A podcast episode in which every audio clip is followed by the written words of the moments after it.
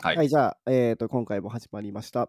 はい、よろしくお願いします。お願いします。えー、フロックっていう会社やってて、えー、多分日本で一番エンジニア、テック系の方々の海外進出サポートしている会社の運営しています、セナです。よろしくお願いします。はい、えー僕はあの東京で8年ぐらいあのソフトウェアエンジニアをやって、その後アメリカのスタートアップでリードエンジニアをやって、えっと去年からコーファウンダー CTO として、えースタートアップを、えーサンフランシスコのアメリカでやってます。ゆうやです。よろしくお願いします。 PayPay エンジニア代表で、えっと、4年ぐらいエンジニアカナダでやってます。はいえっと、もう、えっと、モバイルアプリが、あー専門でやってます。えー、翔太と申します。よろしくお願いします。あの、はいまあ、このポッドキャストではおなじみの、あの、おなじみというか、あの、ね、あの、おわ元お笑い芸人から、えーね海外でソフトエンジニアをやってるっていうエピソード、結構あの、再生数、当時確か一番多かった気がするんですよねえ。。おー、マジ？はい素。晴らしい。そう、今ちなみにあれだよ、フロックのインタビュー記事もね、あの、お笑い芸人エンジニアで調べるとね、検索で今上位に出てくるから。いや、そりゃそうや。そんなんで調べる人おらんね。これまた。そもそも。素晴らしい。このネすごいタさ、もうど飲み会とかで何回話してるもう飽きたよね。さすがに飽きたわ。もう、こすりすぎていいんじゃないか。まあ、鉄板になってますけどね。まあ、俺笑っての3人だけやけどね。いやいや、これ絶対もっと表に出していくべきだと思うよね、俺は。はい。アイコン、アイコン。はい。あ、そうです、ね。はいはい。まあまあ、そんな感じでやってましたっていう感じ。はい。はいよろしくお願いします。お願いします。今日は何ですか？あ、そうそう、あの、ことのきっかけはですね、うんなんかあの、たまにあの、バンクーバーのエンジニアっていうハッシュタグをつけて、うんまあ、旧ツイッター、現 X でつぶやいてくれる方がたまにいるんですけども、それたまたま見てて、そしたらあの、うんうんこの本、あの、名前言っちゃっていいのかな？言わなくていいかもしれない。ええあのある方が、うんうんあの、この本、ぜひ読んでくださいって、あの、お勧めしてくれた本がありまして、ありがてえ。で、そのつ本についてちょっと皆さんで感想をうん。あ述べていこうかなと思います。で、ちょっとネタバレもね、含むかもしれないのでね、あの、これから読みたいっていう方は、で、うんネタバレしたくないって方は、ここで、あの、そっと閉じていただければと思います。はい。はい。はい。こので本のタイトルは？で、その本のタイトルが、えっ、と、世界一流エンジニアの思考法という本で、はい。でこれを書いているのは牛尾さんという方ですよね。うんうん。で、あの、シアトルにいて、マイクロソフトの、えっ、と、Azure かな ?Azure のエンジニアをやってる方で、で、発売がしかも2023年の10月23日なんで、結構最近の本なんですね。最近だね。はい一応、マイクロソフトの Azure のファンクションズプロダクトチームのシニアソフトエンジニアっていう、一応正式にはそういう肩書きかな。はい。そうあの、ですね。僕、あの、後であのツイッター拝見したんですけど、彼の。うん。やっぱもちろん見たことあるアカウントで、多分皆さんもね、はいあの、あの、アイコンとか見たら、ああー、この方か、ね、なこの人ねってなるよ。ね。なるよね。もちろん、もちろん。ああ、この人かね 思ったよね。まあ、というところで、なんかそのえツイートにちょっと反応したら、あ実は翔太さんも読んだことあるっていうところで、うんうん。あじゃあ翔太さんの意見も聞いてみたいなっていうのと、ちょっと僕と瀬名さんもちょっと読んでみて、い。ろいろ感想を述べたいなと思っています。はい。もう、1億個ぐらい言いたいことがたくさんあるけれども、その感想としてね。ちょっとね、それをギュッとまとめて今日は喋りたいなと思いますのではい。そう。ちなみに、ちょっとだけ、けこの人の経歴を少しだけなぞりたいんだけれども、いいですか？はいはい。そう。あのね、この人、俺、すごく楽しいなって思ったのが、日本でもともと、えっと、SIR としてそもそも働いてたんですよね。多分、どっかしらの会社で。そうすねはい、そう。で、その後、自分で独立されて、あの、それこそ DevOps とか Azure、あの、えっと、なんだっけ、Azure 開発か。の、えっと、導入を進めようみたいなので、えっと、アジャイルだ、ごめん、アジャイル開発の導入を進めようっていうののコンサルタントをなんかされていたっていうことで、なんかこういう経歴があるから書けることがたくさん書いてあったよね。うん、そう日本。ここの本で一番面白かったのは、その、日本のすごい伝統的な開発の組織にいて、シニアを経験した人が、今度アメリカとかのその IT のところで違いがどうあるかっていうのをすごくリアルに描かれてたのが、例えば僕なんかはもうこっちでしか経験ないので、めちゃくちゃ面白かったというか、そうよね。なるほど。なんか日本との差異がそこまであったりとか、こっちでは僕、あ、当たり前やなと思ってたことが、あ違うんだみたいなこととか、そういうのが面白かったね。間違い間違いない。だから結構なんだろうな、あの日本との比較っていうのもそうだし、あの逆になんでこんな日本人で頭いい、すごいレベルの高い人たちがたくさんいるのに、まあ、海外にバンバン出てきていないのかっていうの、なんか答え合わせをしてるような感覚で俺見てて、うんうんうん。そう、なんかその辺はね、今日の話の中でいろいろと詰めていけ、詰めていければというか感想を言い合えればなというふうに思っています、僕はと。はいいう話ですね。そう。で、まあ、でもそれ、だから、翔太さんの話に加えて、うん。あの今まで結構このポッドキャストで出てポッドキャストで出てくれた方で、なんかもともと SE とか SIR やってたよっていう方々が、うんあの出てくれた方、え出てくれたのがあると思うんですけども、はいはい。その中でも結構言言ってた内容とかがあったなっていうのもありましたね。はい。むっちゃかぶっとんやんって、まあそりゃそうなんだよね。経験してることが結構似てるからね、きっと。そう。で、多分しかもその方たちって割と最近来てる方もいたので、うんうんあまだ変わってないんだなっていうのもちょっと見たことがありますね。はいえーまあもちろんね、日本でもすごく先鋭的なというか、まあ、モダンな環境を提供しているね、グローバルでも通用する会社もすごい増えたなっていうふうには思いますけど、はい。やっぱり全体平均として見るんだったら、今、大下さんが言った通りなのかな、正直っていうふうに僕もちょっと思ったので、はいまあ、その辺もね、ちょっと比較いろいろしながら、今日は喋っていければ楽しいですかね。あそうだ。で、あと、はいやっぱ翔太さん、せっかく来ていただいてるので、めっちゃ気になるのが、まあ、翔太さんってあの、こっちで2社ぐらい経験されてるじゃないですか。うんうんうんはいはいでそんなそれと比べて、この本で言われたことっていうのは、やっぱもう当てはまってますか？おーなるほど。あーえっ、と、僕の肌感では結構ほぼほぼ近いあー感じがします。うんはいはい。一つ思ったのが、やっぱこの本って、あのマイクロソフトで働いてるんで、うんじゃあ言うても、じゃあ頭いい人。いや、わかる。まあ頭いい人っていうのもね、ねのこの本であの定義されてましたけど、まあそういう一流の人たちがいるからじゃんみたいなそうけど、まあそうではなくて、やっぱそれは北米の風土とか、そうんねですか。ね、そういうあの文化としてそういうのがあるっていうことなんですね。だと思います。あとはまあ会社の規模ももちろんあるとはもう最初のスタートアップのところなんかも全然風土が違いましたし、はいはいはい。うんあの、その辺のやっぱり会社の規模であったりとか余裕であったりとか人材のそのレベルの差は絶対おのずと出てくるので、いや、それはマイクロソフトやんっていうところは一部あるかなとは思うんですが、はいそれを除いても、えー今僕がいる会社とかも含めて、えーまあ北米の文化っていうのは、あかなりあの忠実に書かれてるんじゃないかなという印象ですかね。なるほど。うんなんか、北米の文化っつうよりさ、やっぱり多人種国家だからってとこじゃない？結局さ、そうね。うん。そうそう、あの、まあ、文中にもいろいろ出てきたけどさ、考え方が全然違う者同士がやっぱり集まってってなると、それはまあ合わせるしかなくて、その合わせるしかなくてっていう環境の中でおそらく培うことっていうのがこの本には多分書かれてるのかな、俺は思ったんで、うん同じバックグラウンド、同じ民族、同じ背景のもとでそれは仕事をしていて、育たないものって絶対あるよねって話だと僕は思ってるから、うんそう。なので、そこはちょっと翔太さんのね、今日のは、ちょっとそうね、これまでの経験なんかも含めて、翔太さんのいる会社って、やっぱりす、こっちでのドスタートアップと、うんうんえーその次が今2、300人くらい？多分、企業規模。そうね。うん、くらいの、えっ、と、デベロッパーで言ったらどんなもんやろ？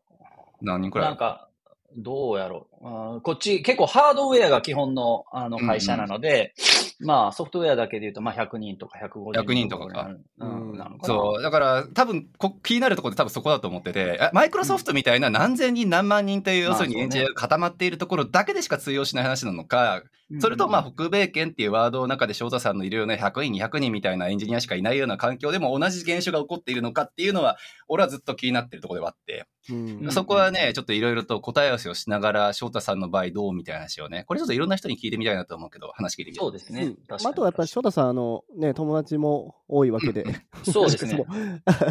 周りの意見からもね、あの、ああの人言ってたなとかっていうのも感じてると思いますけど。ね、確かに。そうね。はい。ねじゃあ、まあ、周りの肌感と、あ照らし合わせてはい。はいい。けたらいいかな。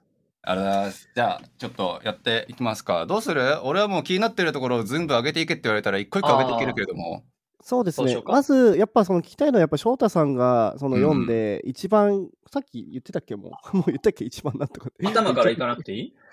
頭、まあある程度でいいんじゃない？まあ一番のところをまず聞きたいですね、やっぱり。あ、一番のところ。えっ、とね、うん僕が一番印象に残ったところは、まあ、この本のテーマとして何かをやめるっていうことが結構テーマになってると思うんですよね。はいはいはい。んで、えっ、と、まあ、生産性を上げるためにやめないといけないものがいっぱいあるっていう話をされてたと思うんですけど、その中で僕が今までの経験で言うと、えっ、と、仕事できない、えっ、と、仕事できるやつは即レスするっていう心情があったんですよ。はいはいはいはいはい。なんで、仕事を、あ、即列しない、レスポンスが遅いやつは仕事ができないやつっていう風なイメージがあったんですが、えっ、と、この、あの、本の中では、えっ、と、ちゃんと自分でタイムマネジメントをここからここまでって決めて、もう一切返信しないやつ。うんっていう風にして、あの、集中してバッと何かをするっていうえ時間を取った方がいいっていう風におっしゃってて、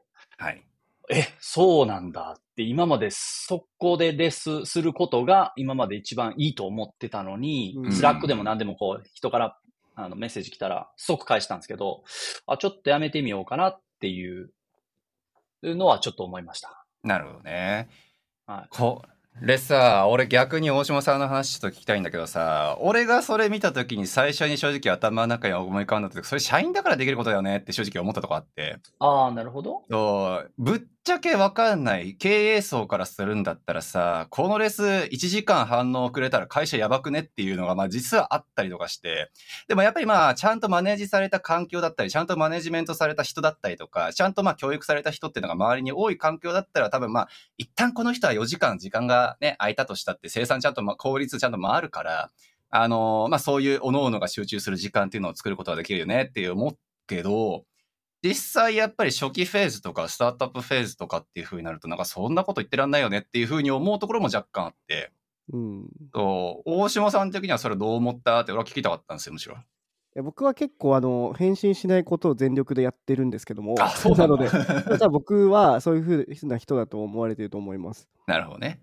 で、でも、その本当に重要な時とか、そういう必要な時って、フォローアップしてくるじゃないですか。はいはいはい。2回とか3回とか。そうだね。で、確かにねそういう時にはもう答えるようにはしてるんですけども、なんか1回目でパッと聞かれたものってそんな必要じゃないのかなっていうのは思って、もう基本は僕は全部無視するようにしていて、で、それってもしかしたら北米の文化なのかなと思うんですようね。そのん、まあ確かに1ね。回のやつで反応しないっていうのは結構あありありがちじゃないですか。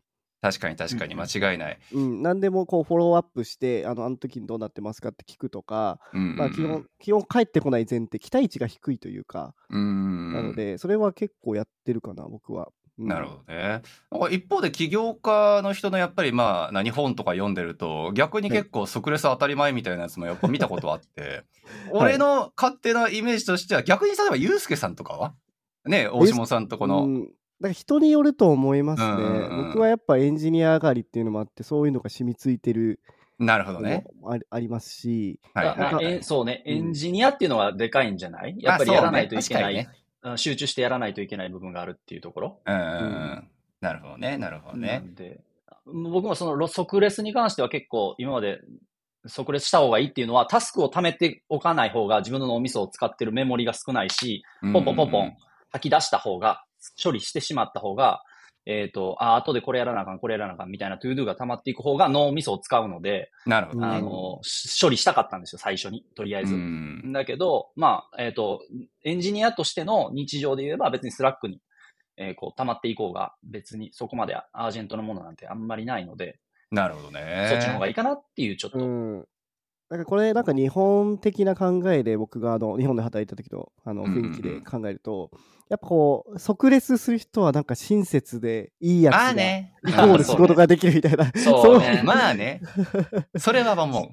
それはそやっぱ親切っていうのがすごい、あの、なんて大切にされる文化だと思うので、うん日本は。これはちょっと違う。まあ文化で、文化だからしょうがないって片付けちゃうところもちょっとはあるかなとは思ますねはいいはいはい。う。うんうんうん個人的にだから CTO レベルの本当に創業時期からいる CTO もみんな同じ考え方なのかっていうのが一番気になるね。うんうんそうまあそれも多分まあ本当にねこの本に書いてある通り自分の生産性を上げるっていうまあ元々の主目的のために自分の時間はちゃんと自分で確保しようそれはもちろんめちゃくちゃよくわかると。うんただとは言ってももうスタートアップの初期フェーズなんて24時間ほぼ寝れませんみたいなねあの人たちもやっぱりいる中でっていうのでなんかどこまでそれとの兼ね合いつけてんのかなってまあ僕の周りやっぱり大手で働く人もいればねやっぱりまあスタートアップで働く人もいれば翔太さんみたいに本当誰もいねえみたいなとこが入る人もいればってねなんかいろんな人がいるからなんかそれってどこまで当てはまる話なのかなってちょっと頭の中で思ったって話ですね。生産性じゃないですか、結局は。なんかうんうんその生産性を最大化するためにど、どれを無視して、どれを無視しないとか、どのぐらい無視すれば OK なのかみたいなとこうろを、ん多分せ翔太さんも試したと思うんですよね。何時間だったら OK とか、こういうタイプのやつはすぐ返すとか、こういうのはあれだとか。うんさすがにだって障害起きてて無視はできないじゃないですか。間違いない。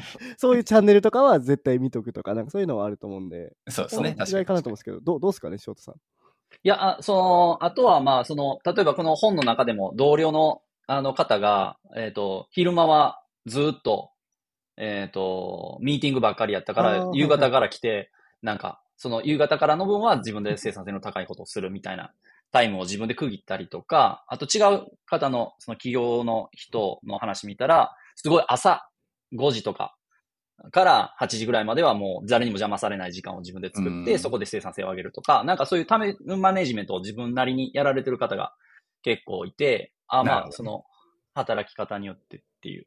あ、誰やったっけ？えっ、と、マイクロソフトのまた違うあの本の方、えっ、と、あ、またちょっと後で言います。はいはい。その方も、あの、言ってたのを朝、朝を活用して自分の誰にも邪魔されない時間を作るみたいなことをおっしゃってましたね。なるほどね。まあその辺もじゃあ含めて自分自身のマネジメントちゃんとうまくやろうぜっていう、まあその危機管理能力も含めてってことだよね。もう含めてそうやけど、まあ、とりあえず自分の時間をちゃんと取って、こう、即列しない時間を作るみたいなのはありかなとは、ちょっと読みながら思いましたっていう話ですね。ミーティングというか、即レス以外に何かやめた方がいいことで気になったことってありますか？翔太さんの中で。確かに。やめた方がいい。あー、持ち帰りをやめるとか？ああねなんかそれはもはや当たり前じゃないかって思ってしまうっている部分もちょっと正直あるんだけれども、そうね日本の持ち帰り文化ってなんで来るんやろね？そうあれはなんで来るんだろうね？あのーそう仕事を持ち帰るっていうことはマネジメントの失敗っていうかね結局マネジメントできていません 私はっていうふうに手を挙げて万歳してるようなもんでうんうんうんうん。そうあれが良しとされる文化って果たしてどっから来るんだろうねっていうのは確かに思った。うーんうん。まあ、結構こっちとか、もう切り上げて、はい、終わりっていう風な感じにするんで。そうだね。で、多分まあこの本のことをそのまま喋っていいんだったら多分その理由の一つっていうのはこの本に書いてあった部分だと納期考え方、納期の考え方だよね。あ、そうそうそう。んんんあのそうまあ、重要なことを一個やりましょうっていう、まあ、えー今日もこの方のノート、あの、最新のアップさはいれたんですけどはいはい、見た見た。B レイジであれうん。ビレージのやつでしょ見た見た。はい。面白かったんですけど、うん、そうね、あの、いかに少ない時間で、えーやるかっていうのが重要だっていうことをおっしゃってて、まあ、本当にそうだなと思いますね。いや、ここもだからさ、あのこの人がその書いてたノートのやつも俺も見たんですよ、これ見ながら。うんうんそう、うん俺でもあれさ、正直レイオフ文化があるから成り立つ話なんじゃないのっていうのが根源。それはめちゃくちゃ思った。そう。だから、まあ、B レイジーと納期の分ってイコールで喋ってたかちょっと覚えてないんだけれども、まあ、結局その lazy になりましょうと、あの、まあ、その納期の部分にしたって何にしたってある程度まあ余裕は持たなくちゃいけないし、ね、あの、その lazy な環境っていうのをどんどん作っていきましょうよっていう話だと思うんだけど、じゃあ、そのノートの中で書かれていたこととしては、あの、とはいえサボるやつ出てこうへんのと。ねそんな余裕しゃくしゃくな環境を作っちゃったら、そらサボるやつも出てくるやろうと。いう話で、で、そこの記事の一、まあ結局最後の方で書かれていたのは、そらまあそんなサボりまくったらレイアレイオフになっちゃうからねっていうので終わってるから、うんそう。まあ、日本で結局その B レイジだったり納期云々の部分のところなんかも含めてだけれども、ガチガチに固めるしかない環境っていうのは結局まあ、何？あのーもう、やばくなったってレイオフされないって分かってるから、そうなんですよね。じゃないの？俺はって思いましたけどね、正直。そう。だからその辺日米のその、なんていうかね、文化の、あのもうシステム、制度の問題が全然違うよねっていう前提がまずあって。逆に、その、やばくなっても、レイオフされないんだったら、別に納期守んなくないって思ったんですけど。まあ確かに。間違いないな すごくない？逆にすごくないそう、すすごいわ。あだからそれはあれじゃない？ここの本でも書いてあったけど、コマンダントコントロールかサーバントリーダーシップかっていうところが書いてあったんですよ。はいはい。マそうネージャーのね。そうそう、マネージメント数が上から圧力かけて、お前絶対この日終わる、俺のことはマジぶん殴るからなっていうレベルの、まあ、それはコマンダントコントロールの極端なところだけれども、はいはいはい。でしたらさ、まあ圧力には屈すると言ったらあれかもしれないけど、まあ従わざるを得ないところはあると思うんですよ。まあそれはだって世間の目もあるやろうし、言って恥ずかしい思いはしたくないだろうから。うんそう、そういう環境下の中で納期を守るっていう意識が生まれるんだったら、まあ意味はわかるよねっていうふうにはちょっと思いましたけどね。責任感強くても。いや、そこめっちゃあると思ってて、まあ、この本でも書かれてましたけど、やっぱ日本っていうのはこう、えー上下関係をすごい重んじる文化で、はいはい。まあ、その、マネージャーは上みたいな、偉い人みたいあな考かに確かにえ方も。あると思ってて、僕の経験であるのが、うん。なんか社長がこう言ってるからやれみたいなのを、ビジあーネスサイドから言われたことあって、特性。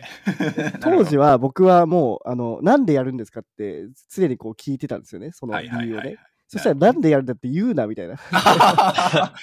社長が言ってんだみたいな。考え、頭を無にしろと。そう。って言われたことあるぐらいだから、まあ、とにかくその、なんていうんですかね、まあ、マイクロマネージメントっていうか、社長がもうやってるぐらいのレベルでやってんのかもしれないなって思いましたね。そうね。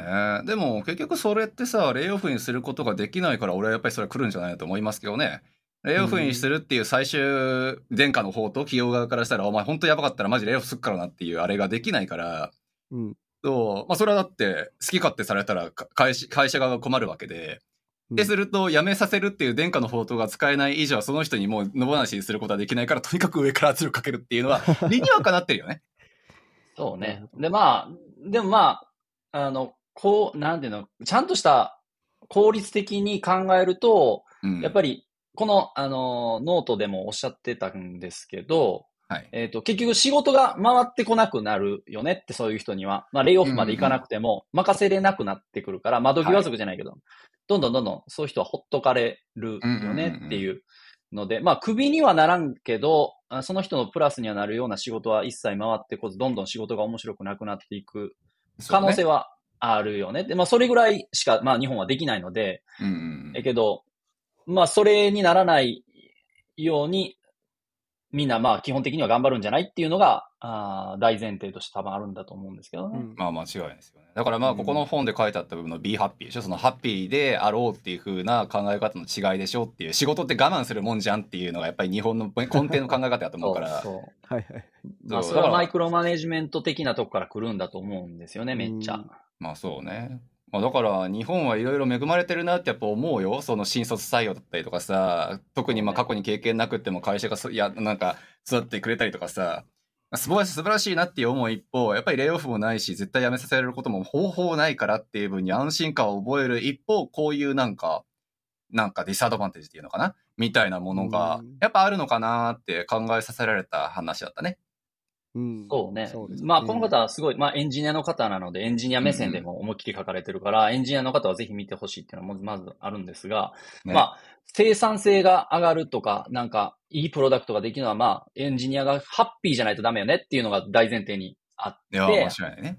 ハッピーで、あの、仕事しましょう。そのためにはマイクロマネジメントやりません、やらないようにしましょうねとかっていうことだと思うんですけうんうんうんど、まあ、こっちで僕働いてすごいそれめっちゃ実感するというか、なんかこう、タスクとかが結構上から降ってくるんじゃなくて、こう、すごいぼ、ぼやっとある中のものがバックログの中にあって、はいじゃあ、僕はこれをする、これをするっていう自発性から、こう、タスクが進んでいくのと、うん。あとは、まあちょっとリードっぽい人が、まあファシリエイトしながら、じゃあこれはこっちの方が優先度高いから、こっちにあーどうやろうとかっていう話が、こう、エンジニアの側から結構出ることが多くて、うん、確かに。だからそういうのがやっぱり結構働きやすいというか、うん上からこう降ってこないっていう、なんか、うんなるほどね自分でやるっていう自主性がめちゃめちゃ、あの、大事やなっていうのは、こう、読んでて改めて、ああ、確かに自分今この環境やけど、気づかんかったけど、えうん、やりやすいなっていうのは思ってますね。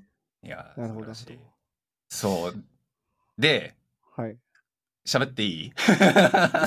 喋っていい？一応許可を同じ話？いや、同じじゃないと思うんだけど。同じじゃない。はい。そうそう。で、結局さ、あのだからまあ俺なんかやっぱりその海外で頑張ろうぜっていう人たちを、まあ今まで400人、500人ってまあサポートしてきたわけで、はい一番多分学ぶところ、学ぶべきところ多分ここなんですよね。あの、おそらく、その、例えばだけれども、まあ、コマンドコントロールか、もしかしたらサーバントリーダーシップか、日本でもサーバントリーダーシップが最近はちょっとずつ浸透してきてるよとかってあるんだけれども、うんそもそもさ、こっちでさ、コマンドコントロールってほぼ無理じゃねって話で。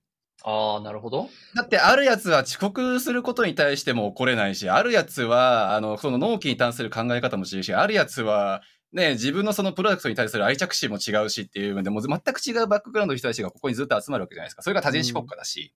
はいはい。そう、その中で、結果と、おそらく結果的に、そのまあ、あの、全員を全員コントロールするなんて無理だよねっていう考え方のもとで、じゃあ、あの、自主性をやっぱり育てていこうっていう、まあ、綺麗事って言ったら敬語事かもしれないけど、そう、結管理することっていうのはなかなか難しいよねっていう文脈のもとで、そういうまあ、サーバンサ、ーバントリーダーシップみたいなもの生まれてきたのかな、生まれやすかったのかなとはやっぱ思うから、そう、なんか、こっち来てとりあえず英語勉強するぞとか、いい給料もらうぞとかっていう部分ももちろんまあ、一つの目標にしてもいいとは思うけど、なんかそういうやっぱりまあいろんな人種、いろんな国家の人たちが集まる環境にいるから、どうマネージメントしてるんだろうとか、どうそういう環境下の中でみんな戦ってるんだろうっていう部分を勉強することの方が、すごく僕は有意義だなというふうに思ったんで、うん。そう、この本の本当にね、答え合わせみたいなのをやっぱりこっちの文化で実際来てからやっぱやってほしいよねって俺は思いましたよね。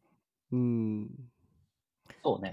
多分全然違う。日本の開発環境とは全然違ううん。体験があるんじゃないかなっていうのは思いますね。ねえ。その、まあ日本との比較がこの本多かったけどさ、あの、 agree to disagree のところで見た？ああ、見た、あれよかったね。ああそこなんてまさにじゃん。あの、日本人はやっぱり自分の考えと合わないからっていうのに対して攻撃的に無茶苦茶なるから、そあの、こっちの掲示板とか、まあ大体そうじゃないですか、やっぱり。自分の考えと合わないということに対して、もうすごく攻撃するっていう文化がどうしてもやっぱりまあ身についてると思うけど、多分これ筋肉と一緒なんですよ。あの、相手が自分の意見に対して反対意見持ってるなってシチュエーションに何十回何万回多分遭遇したかで。ああ、うん確かにね。そう。で、ああ、1回目はまあさすがに多分ブチ切れたのかもしれないよ、俺も。う。うんなんだけど、それが1万回くらい繰り返してくると、ああ、こいつはそっち系の考え方の人だから、まあ俺もこっち系でちょっと合わせていくべきなのかな、みたいなさ。なんかある程度この人の意見はこうなんだっていう部分に対して、理解する能力って俺は筋肉だと思ってて。うん。で、その筋肉の鍛えか、鍛え方が一番効率的なのって多分海外出ることなんですよ。確かにね。そう全然違うやつをね。そうそうそうそう。っていうのはね、このなんか本の中ではすごい感じたところで。だからまあうん日本だけにやっぱりとどまるっていう分のまあなんだろうまあい別にいいことでもあると思うけどもやっぱりまあ一つの怖いところっていうのはそういうところに出てくるのかなっていうふうにも思いますよね。だから、まあ、日本にいると、ある程度日本人で同じような教育されてるから、まあ、こうあるべきだよねみたいな感じで期待してしまいますよね、人に対して。間違いないのよ。そうなんだ。で、でもこっちってその期待をもう軽く裏切ってくるじゃないですか。軽くあの え？あのみたいな。例えばタクシーとかウーバーとか乗った時とかも、そうそうそうもう余裕でなんかみんな電話してるし、ねえ、お前、今、彼女と電話すんなよって思うもんね。そうそうそう。とかもうそういうの、やっぱもう全然 OK なんで、そうそうそう。うんね、だから、なんかあんま凝り固まって考え方のままだとさ、まあなんかどこに電話するの？そのなんか、タクシーとかで電話されたらどこに苦情、苦情のコールかなんか入れるのかなって思うし。いや、めちゃくちゃ苦情来ると思うけど、ね。違う。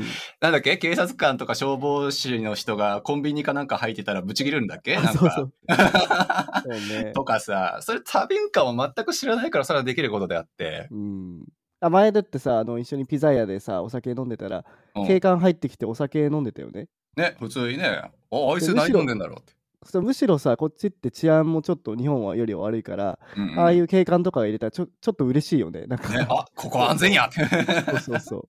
まあパトロールじゃないけどね。そうそうそう日本あの日本は交番があるけど、こっちはないから、逆に治安が良くなるね、それでね。そうそううんでもその話しだすと本当きりないよね。なんかバスの運転手がバスをの運転を放り投げてカフェでかいコーヒー買いに行くからね。ああ、あるね。どっか行ったとかあるもんね。それに対して文句言うやつは当然いないから、ね。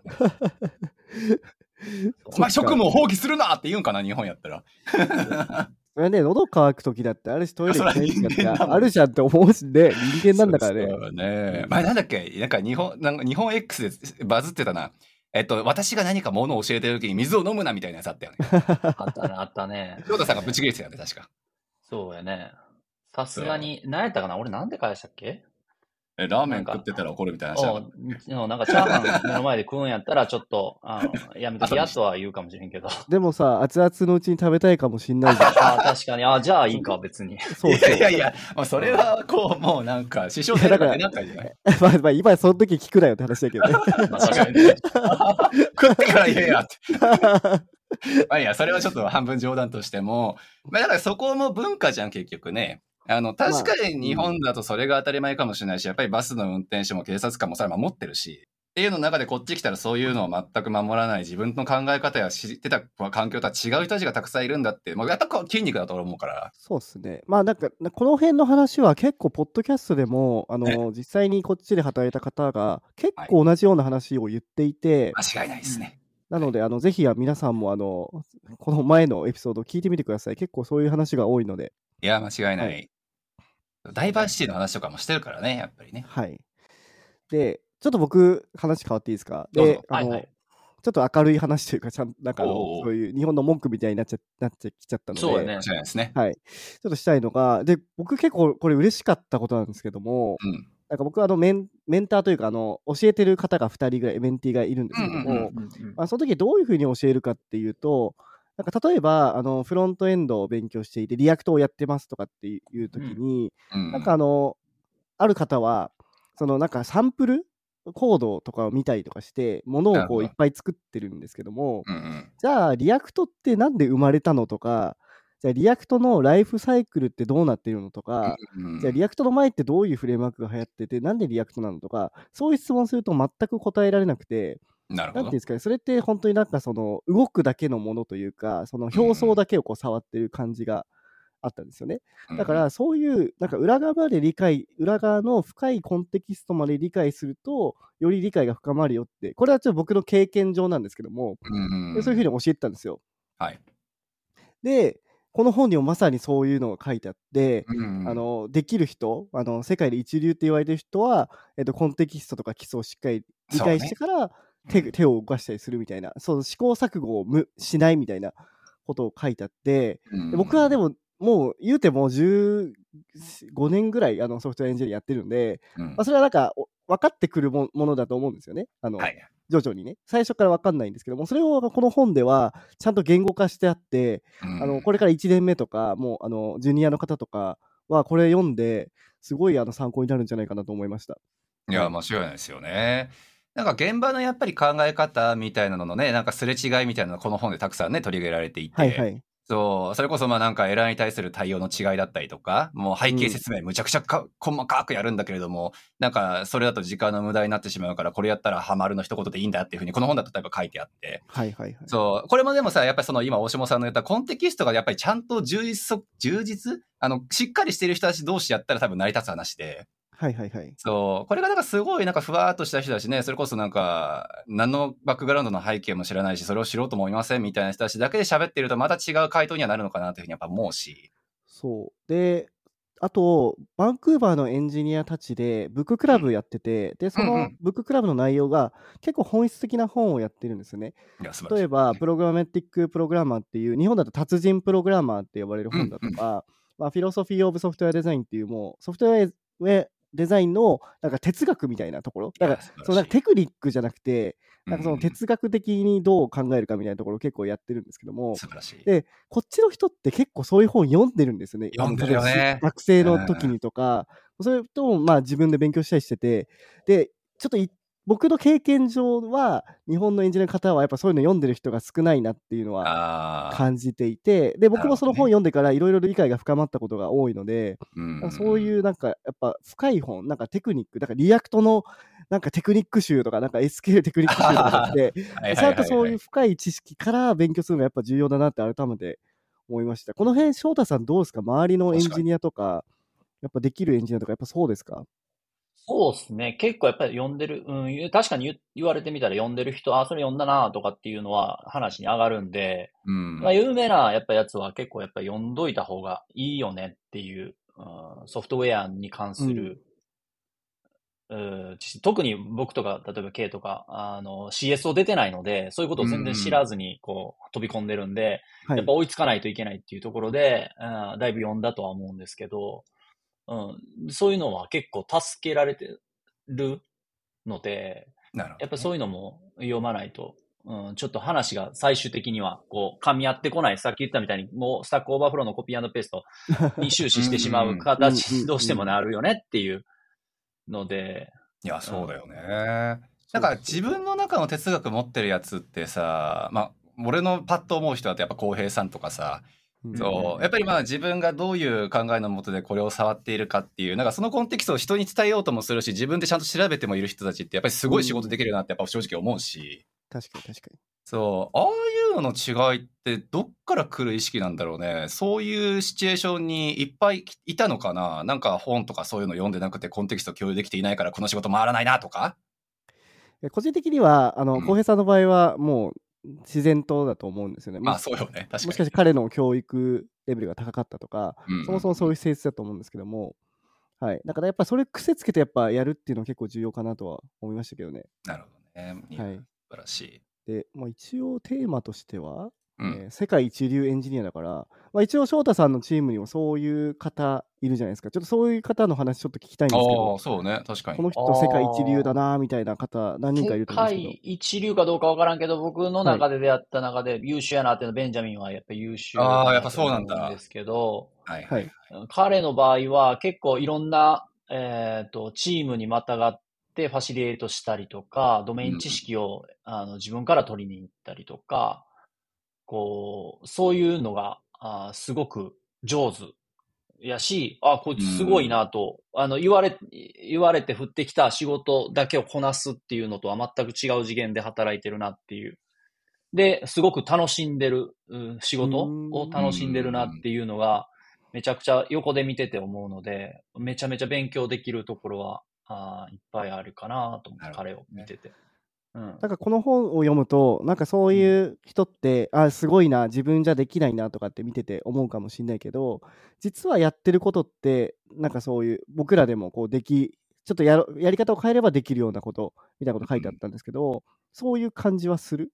その方にそうですね。やっぱり、あの、この本でもいっぱい出てくると思うんですけど、まあ、要はマインドの違いは結構あると思ってて、うんなんか、あの考え方をちょっと変えるだけで、あ、ちょっと真似し、真似してみようじゃないけど、うん。あの、ベンジャミンの真似してみようみたいな感じでやっていくと、おのずと、あの、身についていくものって結構あると思うんで、やっぱりエンジニアにとって幸せなことって、やっぱりいい環境で働くことってめちゃくちゃ大事な、あの、うん。ファクターだと思ってるんで、でそういう意味でも、こう、あの、海外のいいところで働けたら幸せやろうなとは、あの、いいエンジニアを見てて思いますね。いや素晴らしい。いや、あベンジャミンさんもさ、あの、あの人もオランダの出身でしょ、確か？そう、オランダの。そうでオランダかちなみに僕の同同僚のベンジャミンっていう方がいらっしゃるんですけど、はい、はい、そうはい、ですねそう。僕もちょこっとだけ喋ったことあるけどさ、あの人も、やっぱりさ、この本で書いてあったところもやっぱりあるかなと思うけど、あの、すごい、まず、優しいのよ。いや、俺がね、何を言ったか確か忘れてたけど、なんかね、すげえ今日その時疲れてても、となんか若干トンチンカンなことを俺言ったのよ。で、それに対して、あ、俺今何このトンチンカンなこと言ってんだ、ごめんごめんっていう風に言ってたんだけど、もうその人がやっぱり、いやいや、全然大丈夫だからもう一回言ってっていう風に何が言いたかったのっていう風なことを、初対面の俺に対してよ。そう、に、そういう形やっぱり返してくれて、こいつすげえいいやつだなって思ったけど、あれってやっぱりさ、この本で書かれていたところのやっぱり否定から入るとか、なんかそういうのをするとコミュニケーションが前に進まないっていうことを知ってっから多分できることで、なんかそれってやっぱり他国から来た移民って身につきやすいなって正直思うのよ。だって自分たちマイノリティだし、いつも。そうね。そう、そんな相手からそんな批批判ばっかりしてからコミュニケーション伝わる、あの、前に進むわけもないし、言うて外国人やしっていうところが、やっぱ前提には俺はあるのかなって正直あの人見て思ったけどね。うん。そうね。あんまり俺、ブリリアントジャークみたいな人、あの、なんか嫌なやつうんっていうのを、あんまり出会ったことないので、あんまり逆に聞きたいんですけど、そういうやつはいました？今まで。そういう君が働いてて。はい、あちょっとあのブリリアント・ジャックの説明をすると、ああれですよね、なんか頭良くて、いいけど。例えば学歴がめっちゃ良かったりするけど、う。ん嫌なやつみたいな、嫌なやつみたいな。チームの輪を乱すみたいなやつでしょ。めんどくせえやつみたいな。いるよね。いいましたよ、僕、すごい、あの、あ あの、ある会社のところは、ちょっと本当に採用が良くなかったんですけど、結構それも社長が、なんかその、学歴だとか、その、なんかその経歴だけで社長が勝手に採用したエンジニアがいっぱい入ってきた時期があった時があって、それは結構ひどかったっすね、みんな。いやー、辛いよね。うん。一番、で、そこで一番良くなかったの。これで日本にいる人たちもちょっと気をつけてほしいんですけど、うんなんか、その海外で働いてると、なんかその、みんなで協調しなくてもいいよみたいな雰囲雰囲気のは僕僕ら日本人は知ってるじゃないですか。なんていうその飲み会に参加しなくていいとか、ああ、なるほど、なるほど。はいはいはいはい。そのなんか付き合い輪を、なんてないよみたいな。そうそうそうそう、なんかこうプライベートを大事にしますよとか、はいはいはい。確かに。あるけど、で、それをしっかり知ってると思う、あるイギリス人の方だったんですけども、うん知ってて、なんかそれをわざと武器にして、いろいろこう、なんかチームの輪に入んなかったりとか、あなんか生産性、多分そこ上がってなかったと思うんですけど、で、自分のことだけばっかりをやってた方がいて、うんなんかああいう方はちょっと気をつけた方がいいなと思いますね、日本で。なんかその、ああ、なるほどね。で僕らも気使うじゃないですか、やっぱその日本人もいたので、やっぱあ外海外の方であこういう感じなんだなって思うけど、でもこの本とかに書いてあるけど、そういうことじゃないないんですよね。いや、間違いないよね。そうプライベートを大事にするんじゃなくて、ちゃんと生産性も上げつつみたいな話で、ちゃんと同僚にも優しくしつつとかもあるんでい、や、そりゃそうよね。うん、でそこをなんか、ま、なんか逆に使ってる人がいたので、それすごい嫌だったですね。いや、でもそれもさ、結局さ、周りの奴らが、あ、外国の人ってこうなんだって言うしかないからっていうのもあるよね。いや、俺、カナダにずっと働いてたし、イギリス人といっぱい働いたけど、お前みたいなクソみたいなやつ知らないけどねって言えばいいわけでっていうんだけど、でもそれはやっぱ言えないところって、閉鎖的な日本にやっぱあるのかなって、俺、その話すごい面白かったわ。なるほどね。うん、言ったらなんかちょっと差別にもなっちゃうかもしれないじゃないですか。だからみんなビク,、ねビクビクして、うん。でも僕が今行くと、確かに、まあ、それちょっと違うよ。それ、なんか、違いない。なんかほ、海外でもいないよって僕は多分言えると思うんですよ。そうやね。確かに 確かに。確かに。確かに。だし、うん飲み会の話だとさ、割とよく聞くのがさ、まあ、ボスの例えばか、なんか家かなんかでホームパーティーかなんかするんだから、うんみこれするからみんな来ないっていうふうに言って、いや、僕ちょっときょあの、お酒も飲まないし、人の集まりに行かないんでって言ったら、えマジでっていう顔やっぱされるってね。確かにね。来るのが当たりり前とまで言わないけれども、本当に仕方ない需要とかもちろん考えるし、当然給料とかも出るかところもすごく多いけれども、にしたって、いきなり否定から入っても絶対お前のところには行きませんっていう、あれではないからね。そう。で、じゃあちょっともう少しコンテキストを話すと、僕、あるはいエピソードがあって、おうおうおうあの僕なんか一番その時会社で若くてなんか一応その開発チームのなんか輪を深めたいからはいはいでいろんな国籍の方がいたんでで日本人とちょっと外国人もちょっとあの距離が遠かったからうんうんうん。あのじゃあ僕幹事やりますよって言ってあの、はいはい日本のサービスみたいな調整さんっていうサービスがあるんですけども、えーそれを使ってあの人数集めてたらその人がずっと返事くれなくて。でそのデブのそのはい。スラックで僕も何回も言ってたんですけどくれなくてなんかあのあ行かないよみたいに言われたんですけどいや調整さんっていうそのサービスで管理してからそこに入れてくれって言ったんですよねはそしたら嫌だみたいにい。た言われてだのクソ野郎じゃねえかって。ででなんかで僕も腹立って僕もすごいあの、はいやっぱ、はいはい。あの意地っ張りなんでもうそいつのはい席の横まで行って、ちょっと入れてくんないっつってっては言ったらいつもにあの基本公用語は結構日本語だったんですけどでそいつも日本語喋れるんですけど、その時だけ英語でまくしいああ、たててきてムカつくムカつく。で、さらに、その調整さんっていうのあるけど、日本語読めないとか言い出したから、嘘やろい英英語もあるよって言って。で、そしたら、そいつ、その Slack から抜けたんですよ。そのデブから。ら。めんどくデブチャンネ。ルですよ。それ、もう。いやいや、みんないただの、るとこっすよ。ただのクソ野郎ですね、本当に。で、なんか社長にもなんか、あいつがうるさいんだみたいな感じで、あの、チクってたらしくて。マジで？うんで、まあ、もちろんわかりますよ。その家族が忙しいとかもちろんわかるけいや、わどか、るわかるね。こんなさみん、僕はみんなのためにやろうと思ってるし、そういう雰囲気もあるしさ、なんでそんなことすんの？みたいな、チームなのにみたいな。いや、マジでなんでだろうね。マインドが知りたい、俺も。意味がわからない。で、すうん、そういう、まあその人とかもすぐ辞めちゃいましたけど、ああいうはい人はあんまりそうですね、やっぱチームのためとかやっぱ思ってない感じがして、はい、まあそうよね。嫌だったかな。うん、ね、逆になんで日本来たんやろうね。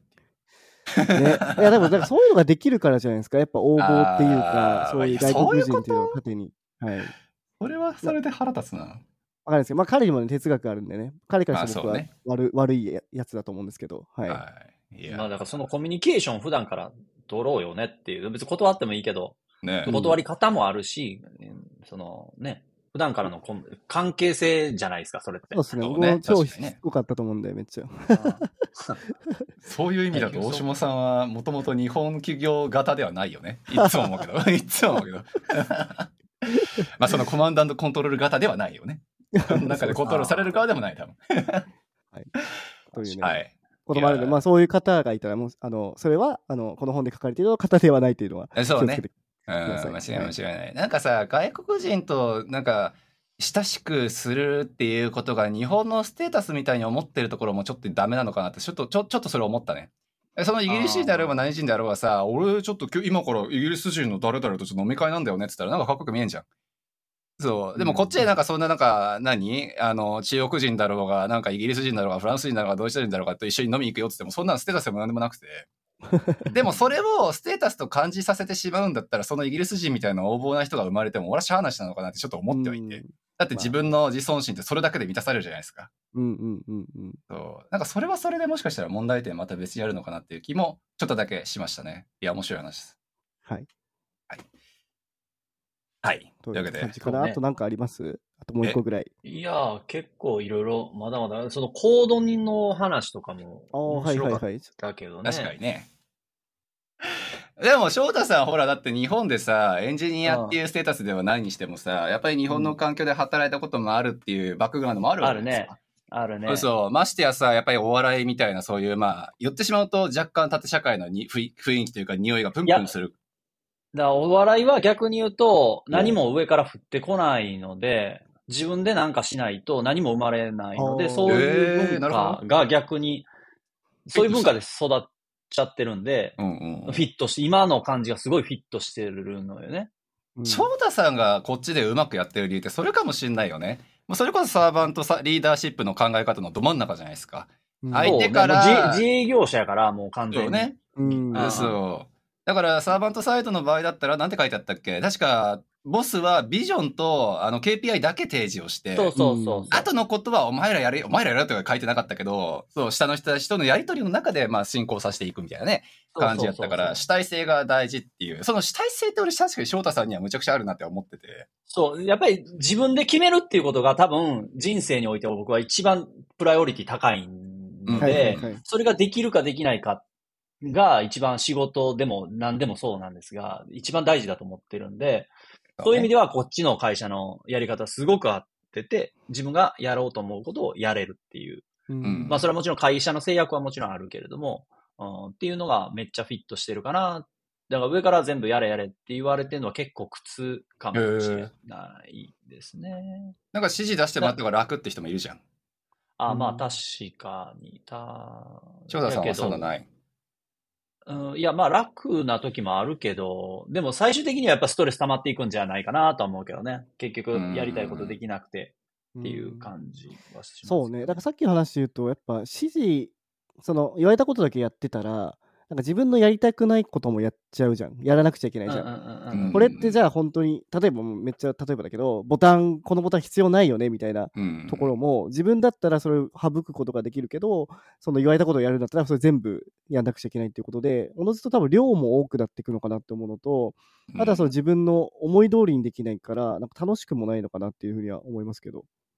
そうね。まあ会社員である以上はやっぱりその、ある程度のそのやらないといけないことはあるし、もちろん自由に何でもかんでもできるわけのないんですが、あと、じゃあこの枠の中で、えー自分の主体性を持って、じゃあ僕はこれする、これするっていうのが結構幅が日本のその読んだ本の中の感じよりは大きいのかなとは思ってて、うんえーやりやすいなと思ったのと、一個疑問に思ったのは逆に聞きたいんですけど、うん。えっ、と、まあ、できる、この本の中で、できること、自分エンジニアとしてできることと、うん。その、できないこと。例えば、マネジメントのシステムなんか自分がどうこうできるもんじゃないじゃないですか。うん。うん。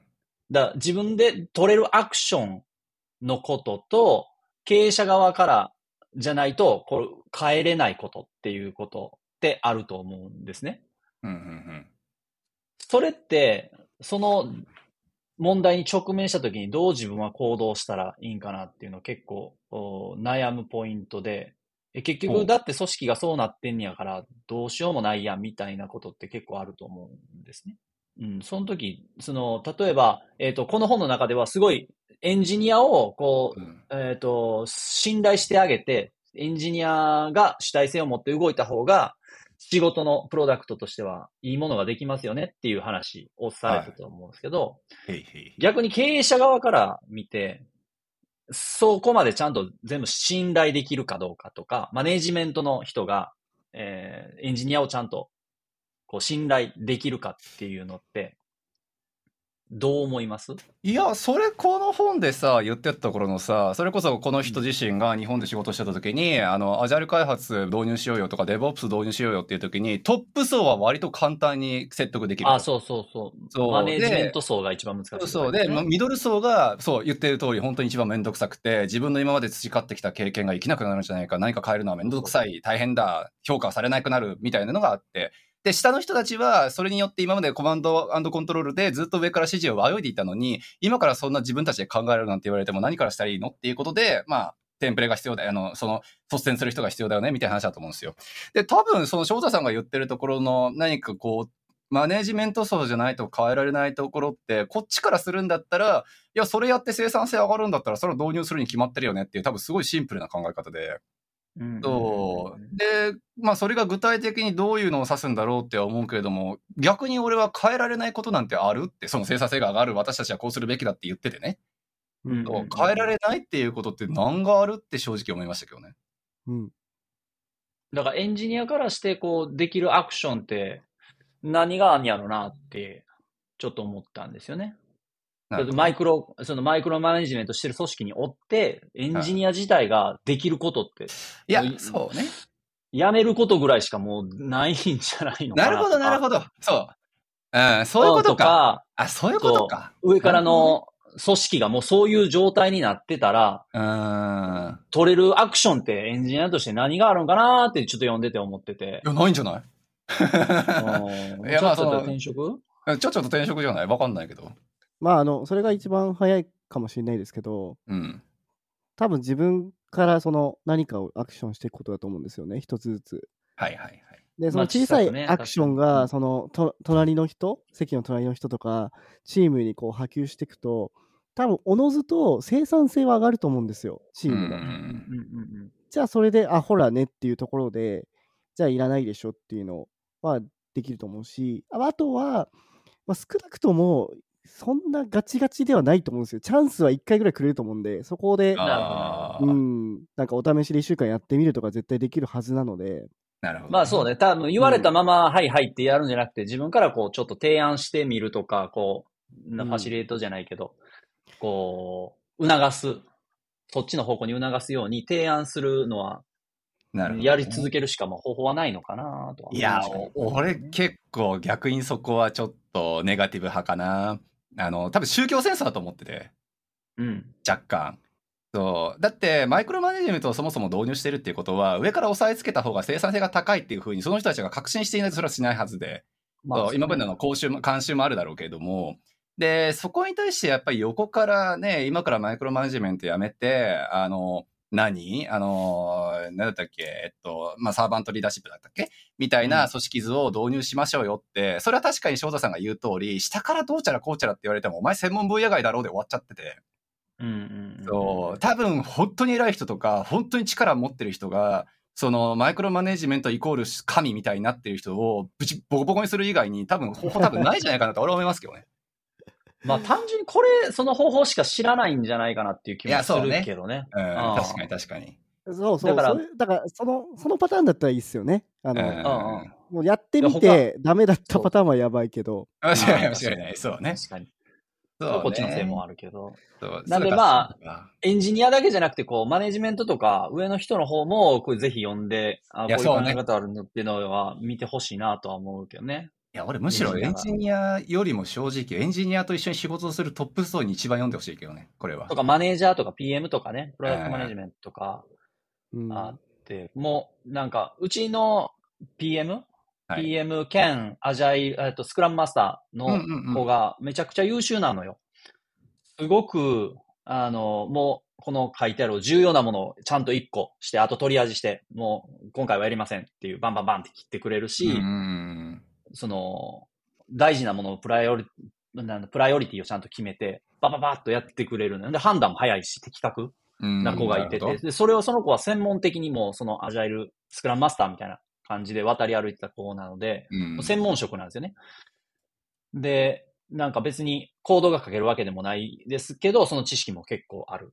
で、マネジメント側の知識もあるっていう感じで、やっぱ専門の子がいてくれるとエンジニアめちゃくちゃ楽なんですよね。うん、そうだよね。なんでそういうのが、なんか日本のキャリアパスでこうね、エンジニア行ってマネージャー行ってっていうだけじゃないっていうこっちのシステムはすごいいいなと思いますね。なるほどね。なんかその辺にさ、理解ある人って確かにこっち多くない？なんかそれこそランガラってこっちのカレッジで教鞭振るってる人の中にさ、日本人だったと思うけど、なんかマイクロソフトでスクラムマスターずっとやってましたよっていう女性のそうそう、あ買っあ、言ってますね。はいて、はい。そう。それもあって実はちょっとランガラ好きっていうのは実はあるんだけども、うんうんうん。なんかそういう文化に早めにやっぱり入っていた会社が多いからこそ、なんか教えれる人も多い印象はあるよね。なんか接する機会が多いというか。確かに確かに。まあそうっすね。まあでも、この本にも書かれてたけど、日本はいまだにウォーターフォールやってるところも多いね、らしい多いんねじゃ。な多いんじゃないかなと思うんで、まだまだ。おーいやこの本でもそう書いてあって、俺むむしろマジかって思ったもん。いまだにウォーターフォールでトップダウンでっていうふうに、そんな太古の昔に滅んだんちゃうのっていう会社もないやろって思っていたんですけどね。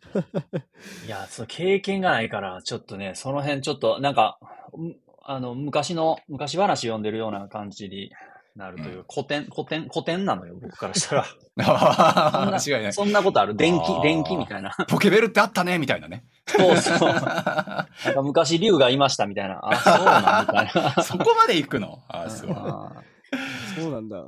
塩田さんだけそんな感じで、僕はもう、だって、ーうん多分まだやってるでしょ、僕のいや、やってるんであのしょう、ね。同期で新卒で入った SIR とか、だってね、うんうん。うん、そう想像がつかない部分という、なんかファンタジー的なところと、うん、がちょっと入り混じってて面白かったですね。そこの意味が面白かった。確かに。だから僕とかもさ、あの、うんうん地元、で東京とか行って、その当時のね、あの大学の友達とかと飲むけど、はい。もう全く話が通じなすぎて、もうあできないもんね。だって、実は同じエンジニアああなわけじゃん、システムエンジニアでさ。本当はそういう話できるけど、やっぱ彼らってもうそこに対しても全く興味ないし、エンジニアリングに対してう。うんんうんで、僕やってることともやっぱかけ離れてるから、開発手法とかも。もう全然できないもんね。うん。あ、そう。やっぱそうなんだ。この本でもね、なんか、あの、どこぞの会社に、あの、そのアジャイルの仕組みを導入しようとしたときに、ウォーターフォールとアジャイルの、えっと、違い、メリメリット、デメリットを教えてくださいって書かれてい、あの、言われて、で、それに対してその偉い人が、あの、ソフトウェアエンジニアリングでウォーターフォールという最もまあ、なんか合わない手法に対してはメリットゼロだから、やめなさいって言ってたらしくて。ゼロ。ゼロ ゼロだから。でも、確かにそらそうで、ね、一個一個の工程全部完了しながらっていう風に進んでいくウォーターフォールなんで、それはソフトウェアみたいなふ、あの、変動性が前も高いビジネスモデルで、成り立つわけがなくてって、それは思ってはわかるはずなんだけど、うん言う人がいないんだろうね。何なんだろうね。うんいや、まあ文化も、あ文化というか、ヒストリーもあるんじゃないですか？まあ間違いない日本のその、ものづくりから始まってるところから考いやえると確かに。うんそれこそね、翔太さんがさっき言った、その、会社的に変えれないっていうのは多分そういう会社だと思いますよ。うん。帰れない。ああ、お家に帰れない？いやいやいや、あの、ああ、ああ、その、変更できないってこと？まあ両方あるかもしれないけど。いつお家に帰れない話、あ、しただっけ？どっちも帰れないね。そういうのある素晴らしい絶。対、それはもう無理かな、多分さすがに SE とか SIR の会社に行って何かを変えようっていうのはもうめちゃくちゃ難しい気がするね。そうだね。ねあと、こあの、コードの話で言うと、その、何あの、すぐ聞けっていうのは結構意外だった。ね。あの、クイックコールしたりとか、そうね。あ確かにの、。わからんことがあったらドメイン知識があるやつに悩んでるより先聞けみたいな。うん、あったね。あれも俺も意外だった、若干。あれめっちゃやっぱり気使うんよ、こっちは。ね。日本人。シニアの時間取ったらまずいかなとか、ね。うんめっちゃ考えて、で、自分の時間を無駄にし、無駄にしてるというか試行錯誤を繰り返して、結局できずに結局聞いて。解決するみたいなことは、もうジュニアのうちめちゃくちゃあるんよね。ねうんそれが、そんなこと気にすんなっていうのを書いてはったんで、ああ、確かになーって。いや、これも面白かった、面白かった、俺も。これもでもやっぱ文化の違いじゃない。だって俺多分日本にいた時にさ、あの、うんうんうんこれ、ちょっとエラー出てハマったんですけど、どうしたらいいですかって言われたら多分切れてるもん。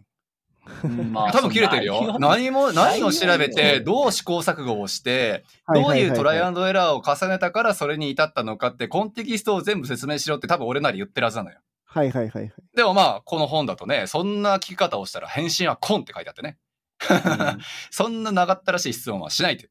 そう。これこれは僕あの、あの、意見があって、はいはい。これは会社の文化だと思います。いや、間違いないね。それは本当そうだね。そうね。だって、あの、非同期とかでやってる場合って、絶対コンテキストを上げないと、往復が、例えば半日で1回とかになって、じゃあ、ね。これどうなあーわかる。じゃあ、それの調整を教えてくださいっていうので、もう3日とかかかっちゃうじゃないですか。あ確かに確かに。なんでやねんってね。あと、個人的にはやっぱコンテキストは絶対上げた方がいいんですけど、確かに無視されない工夫をするのは大事かなと思っていて、例えばうん。最初の1個にこれ何ですかって言って、詳しくはここ見てくださいみたいな感じで、そのドキュメントをつけるとか、まあそういう書き方がいいのかなと思いましたね。でもこの本の印象やったら、そのちょつ、ここを見てくださいを絶対に見ないみたいな多分書き方じゃない？だから多分俺が、俺が思ったのはね、多分ここを見てくださいっていうそのここのコンテキストをみんな知ってるから、そういう雑な質問ができるのかなっていうふうに俺は思ったのよ。ああ、はいはいはい。まあレベルが周りが高いから。高いからできることじゃないのっていう。これがもしもコンテキストもわかりません、ドメイン知識もありません、その業種が何を言ってるかもわかりません、とりあえず言われたコードだけ書いてますみたいな人に、あの、これちょっとやばいんですけどみたいなの言ったら、それは多分背景知識ゼロやろうから、ただの喧嘩にしかならなくて。そう、みたいな聞。くか聞くかっていう話はあるけどな。いや、間違いないね。確かにそれはそうやな。そう。だから俺はそっちなのかなって思ったけど、でも確かにそれもあるよね。だからすごい。いですね。あの、いろいろ。なんか、例えばブラ、例えばなんだろう、まあ、あの、フロントエンドとかだと、うんブラウザが原因だとか、そのかいうんうんうんその環境でなんかそういうバグが起きちゃったとか、いろんな要素があるから、それなしでできるのかっていうところもあるし、もしかしたらその開発のあるところにはそういうのがいけるのかな。なんかうん。ドメイン知識だだけでこういけるところみたいなのがあるのかもしれないです。と、プログラミング知識だけとか、うん。い。ややっぱでもそこも背景知識じゃない。結局例えばそこに新卒のさエンジニアとかがいてあの例えばキャッシュのクリアをしないと実は反映されないかもしれないってことすら知らないやつが聞いてきたら多分切れる。なんだけど そんなこといそんなやついるわけないじゃんっていう環境やったら例えばまあ一個一個でのも、そうそう、なんか、何？エビデンスだったりとか、じその人が多分言ってる背景だったりとかっていうのが想像ができるから、あ、俺もその経験あるよ、これなんじゃないっていう風に返ってくる。まあ、この本だとこういう風に書いてあったからね。うん、いや、まあねそれはね、ちょっとた難しいなと思いました、ここ。うんだだだって僕、あの、コンテキスト言わないで言って、やっぱ言われたことありますよ。それ、ちゃんと言ってみたいな言われたことありますし、うんまあよくあるじゃないですか、あの、今暇って聞いて、みたいな。それはひどあそれはひどすぎるけど、何が暇やねん、お前クロスぞいや、でもあ、あるよ、あるよ。はい、はい、翔太みたいなだけで来るみたいな。めんどくせえ、みたいな。いや、間違いない。無視や、もうそういうやつは。あ、無視よな。ちょっとやりすぎかもしんないけどね。でも、クイックコールもさ、ここで書いてあったやつも、ぶっちゃけ根本は一緒じゃないんだって。突然あ、連まあそうだね絡が来て。。確かに。確かに突然電話してってさ、まあ正まあ、直それでも、でもやった方がいいっていう感じやったから、うんねあんま意外は意外やったかな、ちょっと。確かに。だからその辺はやっぱり確かに大島さんの言うた言うところの企業文化っていうところもかなり大きいと思うし、そう、コンテキストとの共有っていうのもこうかなり大きいと思うし、なかなか難しいよね。これが正解って出すのって。うん。そうね。まあ、で、でも、まあ、これを読んで、あの、き比較的今まで気使ってたよりも、あの、アクションを起こせるようにはなったかなと。で、まあ、はいはい向こうが都合悪かったら返してけえへんやろうし、そこは。はいはいはい。そうね。その辺は信頼関係というか、あで成り立ってば、それでいいんじゃないかなっていう気はうん。したのが、この辺ちょっと面白かったなといや、間違いない。議論のしがいのある。まあ文うん、いい文化ですね。そうやって気軽に聞けるのは。間違いないそうやね。まあ、ググレカスっていうのはね。あ、言ってたね。そう、このうん本でもそう、日本はググレカスという言葉があるほどに批判文化なので。そうそうここでもこっちより一応グーグルとってあるけどなって思ったけどね、一瞬。ああググレ。そうググレやけど、言うけどねまあいでも、言うけど、言うか。でも言われたことはない、俺も。ない、ないうんな。言われたこ人って言われたっていう人も知らない、俺は多分。言うのかな知らんけど。そんな、それこそ、どうやろブリリアントジャークじゃない？グねググレ。いやいや、間違いないね。こいつめちゃくちゃ嫌なやつやん。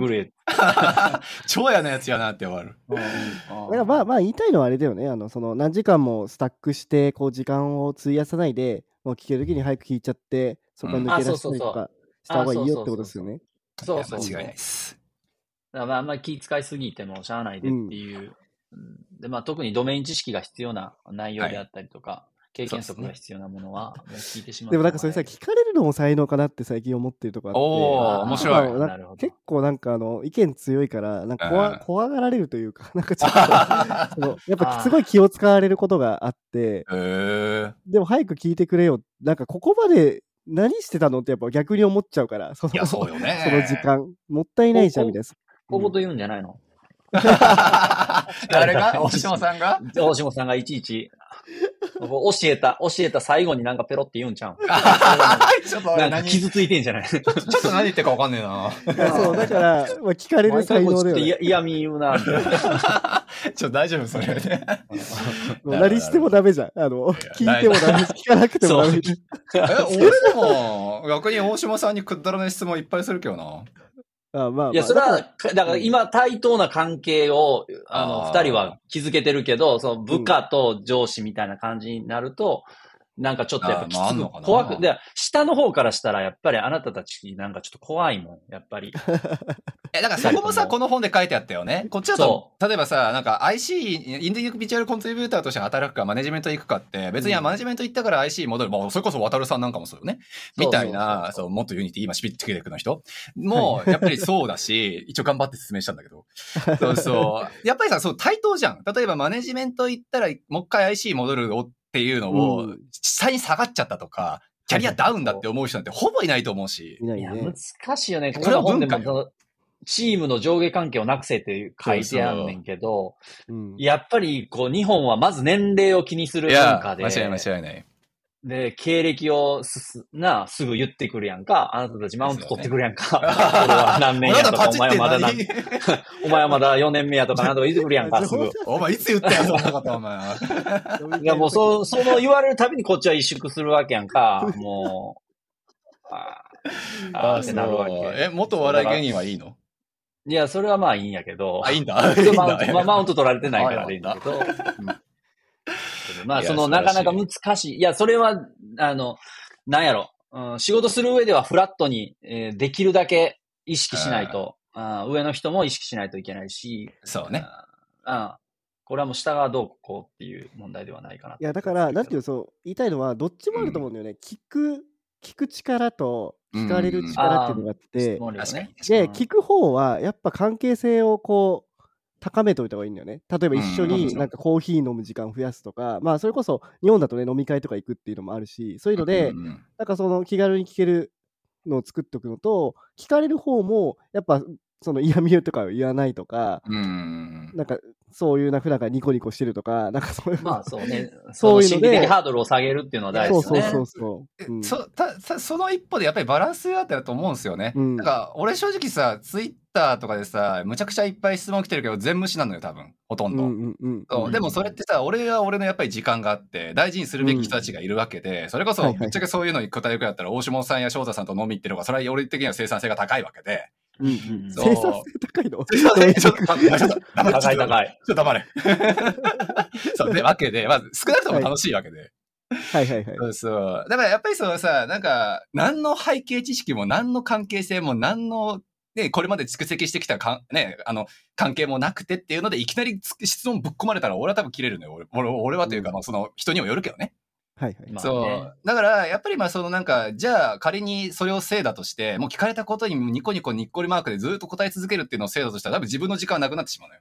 うん。それもあるね、確かに。そうそう。だから割と俺はそういうなんか、なんだろうな、あのーまあバランスってすごくこれ大事かなと思いますね。なるほど。はい。なるほど。というわけでまあはい。ちょっとだから下ができることといえば、そいつらを、その上の上司の人を上司だと感じないという、うん。仲、あのできるだけ仲間、いや、仲間だこいつはって思うぐらいしかできひんのいや、っていうのなんだけど、ここでこっちが俺の、こうなんか、恐縮してしまうのも問題なんじゃない？やっぱり。いいや、だから。多分ね、違う、恐縮させるやっぱり理由があって、それが俺が一番最初、最後にこの本で書かれていた一番俺の中でぶつ、もうぶっ刺さったやつなんだけど、はいうんここのき本の一番最後でね、あの、日本に対する提言って書いてあった。あったよあ。そうそう、あって。で、それがやっぱりココアの話。ーそう。あったね。コロナのやっぱり時に、もうこんなすごい人が、やっぱりこの短期間でこのクオリティのものを作ってっていうのに対して、もう浴びせられた言葉が全ての、もう批判の嵐だったと。で、もう、まあ、日本の独自と書いてあったかちょっとわかんないけれども、やっぱり日本に見られることだと、こんな短期間でこれだけのものを作ってっていうのを称賛することは一切せず、なんだこのクソアプリは大学生でも作れるこんなものっていうふうに、まあ、やっぱり、あの、叩きまくる文化、もう批判が中心の文化って、まあ、この本だとやっぱりそれを書かれていたから、うんうんでもね、俺、で、ここのね、本の中だと、あの、まあ、それをやっぱりやめるっていうことが日本でやっぱり次のビッグテックだったりとか、新しいね、新興企業だったりとか、スタートアップだったりとか生まれる最初のやっぱりフェーズなんじゃないのって。そうじゃないとやっぱりエンジニアが萎縮しちゃうし、新しいもの作りたくないじゃんと。ウィニーとかにも言えることだよね、多分。で、思って書いてある一方で、俺はずっと頭の中で立花明の、あの、言ってはいけないっていう本と持ってはいてはいけないっていう本をやっぱりずっとリピートししてるんですよ。その本の中だと、例えばさ、あの、大下さんがむちゃくちゃ身長高かったとして、うんあ、お、大島さん身長高いね。お父さんとお母さんも身長高かったん？っていうふうに聞くのってさ、割とある話じゃないですか。ああ、じゃあやっぱり遺伝でなんかすごく身長高くなったんで、いいね、うめ、素晴らしいと思うよって。でもうん、ポジティブな部分に関しては、遺伝っていうのを OK ってするけど、だからお前デブじゃんってなって。じゃあやっぱり、ジョジャカンジャもデブなんっつったら、ただの差別やん。うんそうね。でも、行動遺伝学の中だと、例えば、もう統計上で犯罪者の、例えば息子は犯罪者になりやすいとか、あの、まあ、やっぱりその遺伝っていう部分があるから、例えばじゃあその遺伝の知識がちゃんとある中で、自分はどういうふうに行動しようっていうふうに、まあ、刷り込まれるんだと。予防することができるからすば、あの、ちゃんと知るべきなんだっていうのがその本に書かれてて。はいはいはい。でよう考えてみて、日本ってさ、失敗したら腹切る文化やん。もともと。そう。で、お前なんで腹切らないの？恥ずかしくないの？って言ってた文化じゃないですか。ううんんだから日本っていう、その人類学的に見て日本っていう文化圏の中に居続ける以上、その相手に対して失敗したこと、何かちあの指摘したいことっていうのを指摘するっていうのは多分、もう多分遺伝学的に多分俺は刷り込まれてると思ってて。うん。そう。だからやっぱり日本独自って言われるけれども、多分それは日本っていう文化をな、まあやっぱり形成してきたものの慣れの果てではあるから、俺はそれってやっぱり他のいろんな文化の人たちとやっぱり接することっていう、もうすものすごい強制的な改変でも起こさない限りは無理だと思っていて。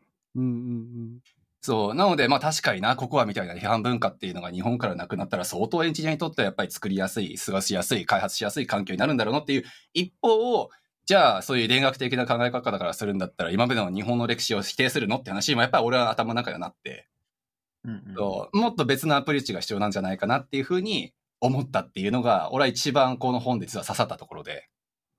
なるほど。つつまりじゃあもう批判っていうのはもう刷り込まれ、遺伝学的にも刷り込まれているもので、うんもうそれをするのはもうしょうがないと。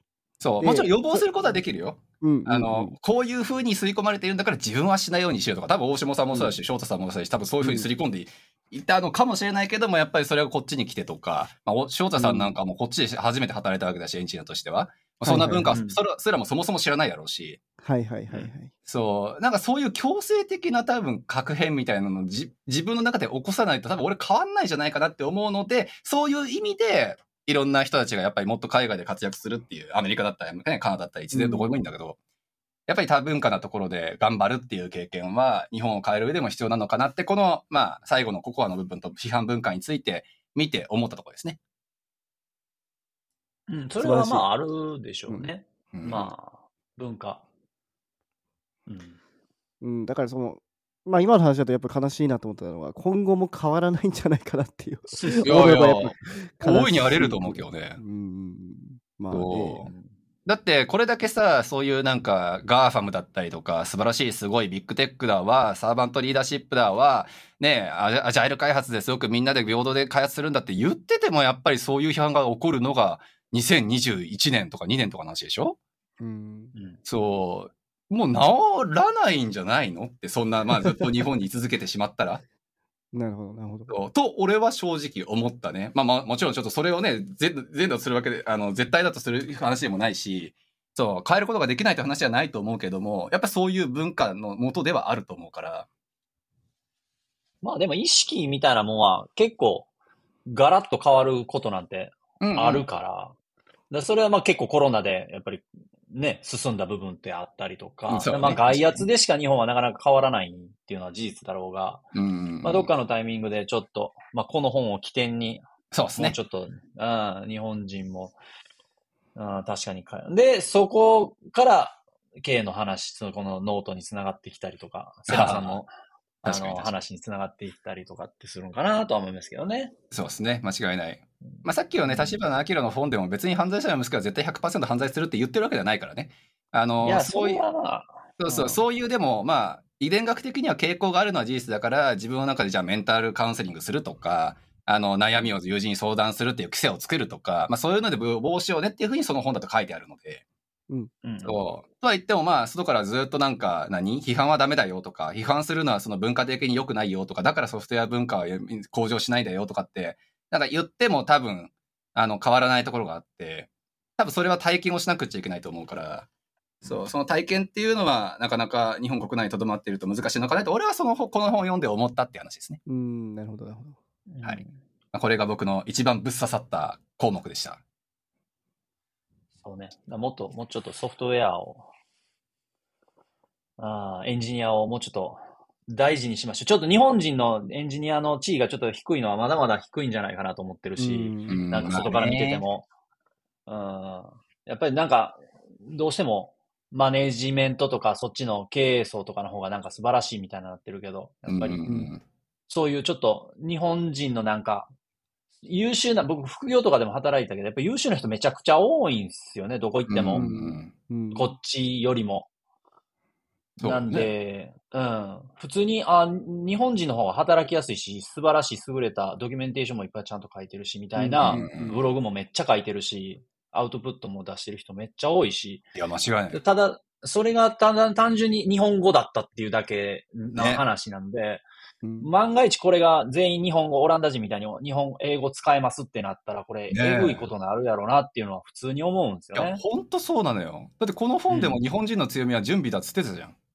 そうそうそう、確かに。そうプレゼンテーションって全然違うって言ってたもんね。そうそう。で、準備って詰まるところブログとかもやっぱり含めだと思うのよ。自分がいやこういう知識に対してこういうなんか知識、あなんか勉強をしてきてとかっていうログを残してそれをブログとして出すのもそれは準備の一つやろうし、うんね、自分のやっぱり何言いたいことをまとめておくっていうぶどう準備の一つでもあると思うから、すごい俺は化けると思うんだけどブログ。、ブログ書いてる人たちいないんじゃないかなと思うけどね、技術ブログとか。ねあわかるわかる。それすごい思うね。全、確かに全とか聞いたとか。うん。そうそうそうそう。ねえ、確かに Stack Overflow とかでよう見るけどさ、割と日本語のブログ記事で、うわ、すごい核心ついてるとこは書いてらっしゃるってあるそれなんかたまにニッチな技術とかだと、逆に日本語でわざと調べたりするのね、おおそうそう、たまにある、ね書いてくれたりするのよ、誰かが。いや、素晴らしい。そうなんだよね。だから事前に知識を得て準備する能力は相当日本人強いと思うから、ぜひ海外でってそれを発揮してほしいよね。いや、本当にそうね。もう、うんみんな、ね、もうちょっと、うん来てくれたら楽しいのになと思うけね。楽しいなって、一杯みんなで飲めるのになって。そう、本当にそ そうう。。ちょっとみんな、ね来てって思いますけどね。はい。じゃあ、まあみんなで来て、た大きいパーティールーム借りて、あの、あ、いいねギ。ャーギャーしましょうっていう話ですね、最後は。そう。本当にそんな感じですね感じ。かな。はい。そんなとこですか、あとなんか翔太さんはなんか結構なんかこのポッドキャストのヘビーリスナーらしくて、おお、マジ？そうなんかいつおも僕しか聞いてないですよね、確かに。お前殴るぞ、こら。そんなわけ。僕だけ、僕だけでしたっけ？翔太さんのためにやってるみたいなじゃあ感じです。そんなにやってるそうそうそうか。ちょっと聞いてますよ。選手の K のやつも聞きましたよ。どどうですか、最近最近のポッドキャストは。最近のポッドキャスト。いや、いいけど、なんか、硬いなーって思う。硬い？柔らかくしろと。どこを柔らかくしたらいいのあんた？ど、どうなんや。えでも最近、特になんかいいいいの何個かあるよね。あの、何やったっけ？えっ、と、あやったっけ？リクルーターのやつとか、ちょっと違う視点の、うん、面白かった。で、まあ、選手の、そうそう、K のやつとかも面白かったし。いや、そうよね。うんリクルーターの回は俺も結構もうまだまだ記憶に残ってんだよな。結構衝撃的だった、いろいろと。なんかあれさ、セミナーやるってフロックでやって、あそうだ忘れてた大満員だったんでしょ？大満員。もうあのね、あもう6時間、6時間で埋まった。うわ、すごい。ええあれやばいよ。過去一だよ、過去一。うん。そう、うそうなのよね。あの、ちょっと、まあ、まだポポッドキャスト聞いてない人は聞いてほしいんですが、まあ、ランスタットっていうね、なんか世界一のオランダの会社かな、それこそ。のはい人材紹介会社にいた人がバンクーバーのね、支社で働いてて、テックセクションにいたのでっていうのでね、どういう人雇うのかとかさ、なんかそういう話をね、たくさん聞いた回が、ポッドキャスト3回前 ?4 回前 くらいにあるので、はい。はいぜひ聞いてください。まあねこっち、こっちに、ていうか、まあ世界に出たいエンジニアの人は多分、なんか昨日、その、K がノートを上げて、まあ結構軽くバズってた話がおー、こういう人はね、あったじゃないですか。あ、今日か。今日か昨日か。うんうん上げてて。で、まあ結構反応あって、あ、やっぱり日本人もちょっと閉塞感は自分自身でもみんなあるんやろうなっていうのは感じましたけどね。確かに。俺、あれ正直あんなバズると思わなかったもん。うんうん。なんかあれだよね、あの、日本人世界に出た方がいいよみたいなエあンジニアに対してのえー記事だよね。もちろんなんか、やっぱりキャッチーな、あの、や、やり口をやるのはうん上手やなと思いながら、まあ、うん年収ボンって出してみたいなっていうのは、まあもちろん事実やし、いいと思うねんけど、なんか、あのー一番言い言いたいというか、なんかこう、僕が賛同するのは、やっぱり、そその、なんやろ、す世界で、こう、ほ、あの、活躍できる場を自分で持つと、いい環境にこう、あの、自分のはいはい。開発環境も置けるのがすごいいいなとは思ってて、うんうん。それが年収よりも一番ベネフィットじゃないかなと一緒にする人たちがいい人たち。うん。選べる選択肢の幅が広がるんだよね、そ多分ね。そうそう。なんで、まあ日本の人は素晴らしい優秀な人も多いけど、やっぱりもっと、あの違う環境の人たちと働けるっていうのはすごいベネフィットやなとは思ってるんで、うん。間違いないようん。そう。なんかあんまりお金のことだけで、あの集中するんじゃなくて、な。うんうんうんうん。ある程度いったらもう一緒なんだよ、お金のことなんて多分。まあそれよりもよくね。もっと、うん。そう。なんかあの、よく言われるのが3つありますよね。あの、お金。うんうんと人、仲間たちと、あとやってること？そうですね。で、このうちの2つが満足できてないんだったらやめた方がいいっていうのは、そうそうそうああ、なるほど。うん。シンプルで合理的なキャリアなんちゃらっていう本だったかな。全く同じこと書いてあって。ああ、そうあなんですね。はいそうそう。いや、面白いよね。だから、そういう意味だと、なんだろう、お金の部分って、でもなんか、とある研究結果で、なんか800万、日本の国内の換算やったらだけど、800万円以上やったらあんまり幸せの度数変わらないとかね、よく言われるやつがあって。まあでも、それもなんか最近また違う論文で、なんか実はボボコボコにされてるらしいけど、そう。そんで、それは、あの、伸び続けるよっていうやつがあって、で、その二人の著者が、そう、やってたやってたす。り合わせて、そうすり合わせて、どっちが間違ってるかみたいな、結局、やってたけどね。そうあれ面白かったわ。あれもちょっと見ながら、そうだから人間のそういうなんか幸せやったり幸福論っていうのってどんどんアップデートあれもされるのかってちょっと思っちゃったけど、はい何が正解なんやろうかって。うんまあだからその、なんだっけ、海外に来てキャリアを作ると、その3個を満たしやすくなるってことで、そうだね。お金うんそうね。うん。それはそ間違いない。ぶっちゃけお金のことがやっぱり集中的にこあの論じられやすいし分かりやすいけう。ど。俺はそのほ残りの2つの方の向上力の方がやっぱり海外に出たことによって得られるものって多いと思うけどね。そう、そうなのよ。特にエンジニアに、でやって、特に今やってる人とかに関しては、お金のためだけにやってるエンジニアなんて、ほぼほぼ少ないと思う。少ないことはないけど、うん、あの、みんな好きだからやってるとか、うん。そういう人たちの方がやっぱ人種としては多いはずなので、エンジニアって。技術やりたくてっていう。だからそういうので幸せに生きていくために、えー自分が評価されたらお金も、もうもちろんもらえるけれども、うん。うん。それ以上にあワークバランス考えたり、周りの環境良かったりとかっていうのが、やっぱ海外出た方が選択肢はどんどん広がっていくから、ぜひそうですね。ぜひ、うん、世界出てほしいなっていうか、いろんなチャレンジができたらいいなとは思いますけはい、ももっとお笑い芸人が言うと説得力が違いますね。ど。ほんと。もう全然ボケへんもんな。まあ、あとは、そうですね、あの、ぜひ皆さん、あの、買ってください。本当にいい本いや、なんで。ま、めちゃくちゃ、で今日、もう今日喋ったことなんて3分の1もないよ。うん、全然。いやいや、もう全然、もうエッセンスだけなんで、そうそうそう。中身もっといいよ。そうそう。読まない人はびっくりするね。はい、あの、今、今すぐあの、アマゾンで、あの、はい。世界一流エンジニアの思考法って調べて、あの、ポチってください。はい、はい、今すぐ。知りましょう。そう、会う、会う人会う人に僕勧めてるんで。はい、ねはい。僕もちょっとずっと布教して今後これから回るんで。あ、僕ももうす、確かに進めた知り合いに。なん、か、今まで結構、あの、自己啓発とか、そういうのいっぱい読んできたけど、なんかその種類とはちょっと違うくて、うんうんなんか、ハウ、なんか、ハウトゥーとか、ようさん読んだけど、まあ、大体似たようなことしか書いてないんやけど、まあね。まあ、この人、この人なんか、すごい、体験に基づいた話とか、うんすごい、確かに確かに。うん、そういう、なんか気づき、小さな気づきみたいな、多分ノートが元になって、あの、ブログのノートっはいはいはいはい。ていうサービスうんうんうんで書いてはってる、あの、書いてるから、すごい、一個ずつが、あの、簡潔で分かりやすくて、いや、間違いない。うん、なんか読みやすかったんで、それもあるかな？おすすめできるっていうの。なんか小難しいこと書いてないし。で、ちょっとぜひこの人と一回もしも喋るんだったら、イヤスプラについて喋りたいね。乗ってきてくれるかな、いいね、確かに。そう。俺、それだけだと思うんだけど、日本人が出ない理由っ。てさ、実はめっちゃ近いところに住んでるからね。車で2時間ぐらいのところに住んでるそうだよねちょっと行こうぜそうやね。シアトルなんで行くんで喋らしてって言おうぜ。ああ、いいね。ちょっと横で撮らせてくださいって。あの、バンクーバーに来てもらって、あの、美味しい、あの、日本食とかいろいろ連れてって、むしろ来てもら う。接待させてもらって、みたいなセットさ。せていただければって。あ、なるほど。そうね。俺らがだってシアトルってもう死ぬほど行ってる、しもう、どうだろう。みんながどうかあれだけど、もう俺もシアトルむちゃくちゃいっぱい行ってるから、今更かっていう気がするけど、バンクーバーに来ていただけるんだったらね。どんだけやねんって思うけど。まあ、そうね。フロックで何かあの、会でもやってもらって。いやいやもちろんもちろん。そう。日本人で頑張ってるエンジニア、ペリオってね。はい。そうね。その時は皆さんの BCIT あたり借りよう。あの、200あー人くらい入る公演会場借りるわう。んまあまあ、本当にだから、あの、言った内容っていうのは本当100分の1ぐらいのエッセンス程度のことなんで、もっと具体的なエピソードとかもいっぱいあるし、あ、そう、うん具体的なエピソードがいっぱい入ってるんで、それがいいテですね。クニックもありますよね。いっぱいあるんで。間違いないです。そう、エンジニアが実践できる、できる、あの、今すぐ実践できるような、あの、うん how to というか、そういうのもいっぱいあったから、そうですねいのが面白かったね。うん。間違いないですエンジニアとして。